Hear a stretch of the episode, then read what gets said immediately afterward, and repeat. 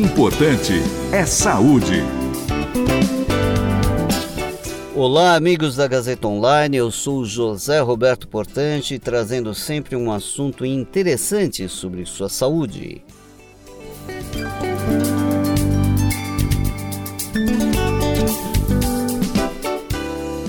E hoje vamos conversar sobre algo relativamente preocupante que é o câncer de garganta.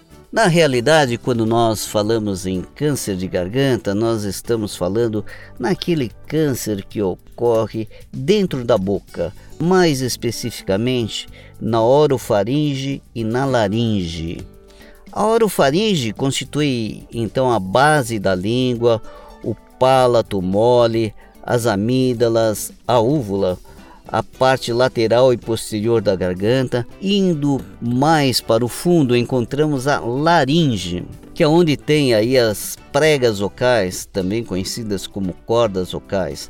A laringe é um tubo que vai dar continuidade à traqueia, que vai dar continuidade aí aos brônquios, bronquíolos, alvéolos já dentro dos pulmões. Tanto a orofaringe quanto a laringe participam de forma bem sincronizada na respiração, na mastigação, na deglutição e até na fala, na fonação. O câncer de garganta ele pode surgir de forma bem discreta, não tão intensa, e isso faz com que muitas vezes o indivíduo demore para procurar uma orientação médica e com isso retarda o diagnóstico, retardando assim o tratamento. Isso é muito grave porque esta doença, quanto mais cedo se fizer o tratamento, melhores são os resultados. Mas e aí, quais são os sintomas do câncer de garganta? Bem, podemos ter alteração da voz, rouquidão ou até mesmo dificuldade para pronunciar claramente as palavras, como se a língua estivesse paralisada, dor de garganta, tosse frequente, pigarro, engasgos frequentes, dificuldade inclusive para engolir, ínguas, são aquelas aqueles caroços que podem ocorrer ao redor do pescoço, e nos casos um pouco mais acentuados, a pessoa pode ter inclusive dificuldade para respirar, pode ter dor de ouvido, dor na região da garganta e pode ter é, emagrecimentos não intencionais. E também pode-se observar uh, lesões esbranquiçadas ou avermelhadas aí na, na orofaringe e por vezes essas lesões podem ser inclusive sangrantes.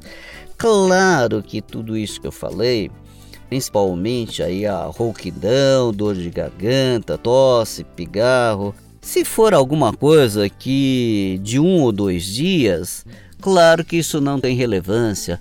Mas se isso está ocorrendo já de uma forma crônica, se você já tem uma voz rouca, crônica já há algum tempo, se esse pigarro não te abandona, se você tem posses frequentes, aí sim vale a pena você procurar aí uma orientação médica. E é sempre importante consultar-se com o médico, até porque, como eu falei, esses sintomas eles podem estar presentes em várias outras condições e não necessariamente um câncer mas é somente o médico que pode fazer o diagnóstico.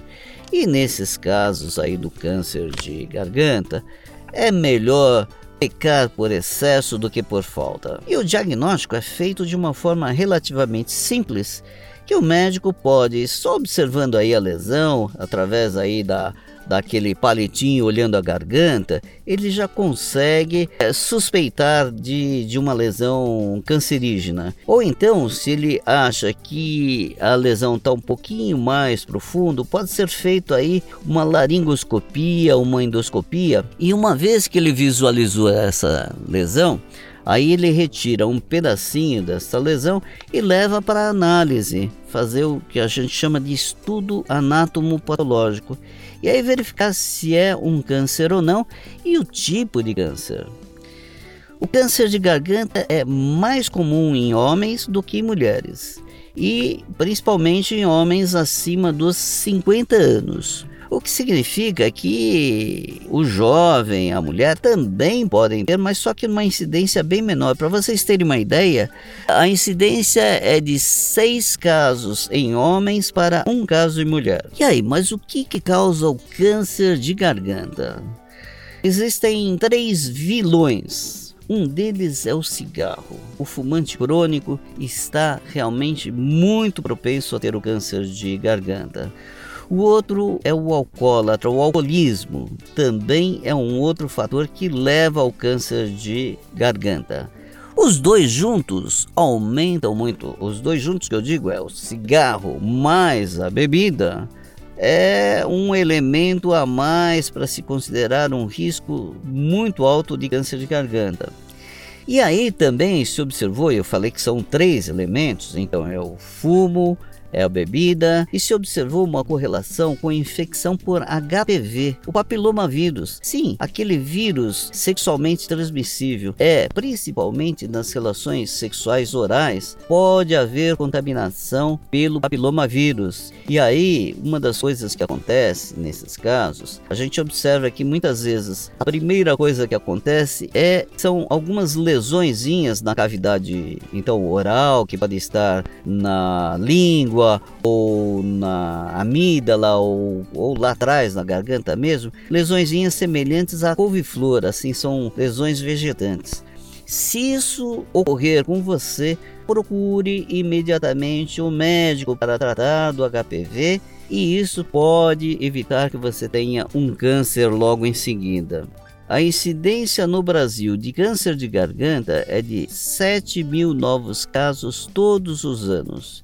E olha, a expectativa de vida de quem está com o câncer de garganta diagnosticado é em torno de 5 a 7 anos sendo que quando o indivíduo já está com nódulos, os gânglios na garganta, essa expectativa de vida diminui, e se já tiver metástases, a expectativa ainda diminui mais. Metástase é quando o câncer atinge outros órgãos. Bem, por hoje é só e eu sou José Roberto Portante trazendo sempre para você um assunto interessante sobre sua saúde. Importante é saúde.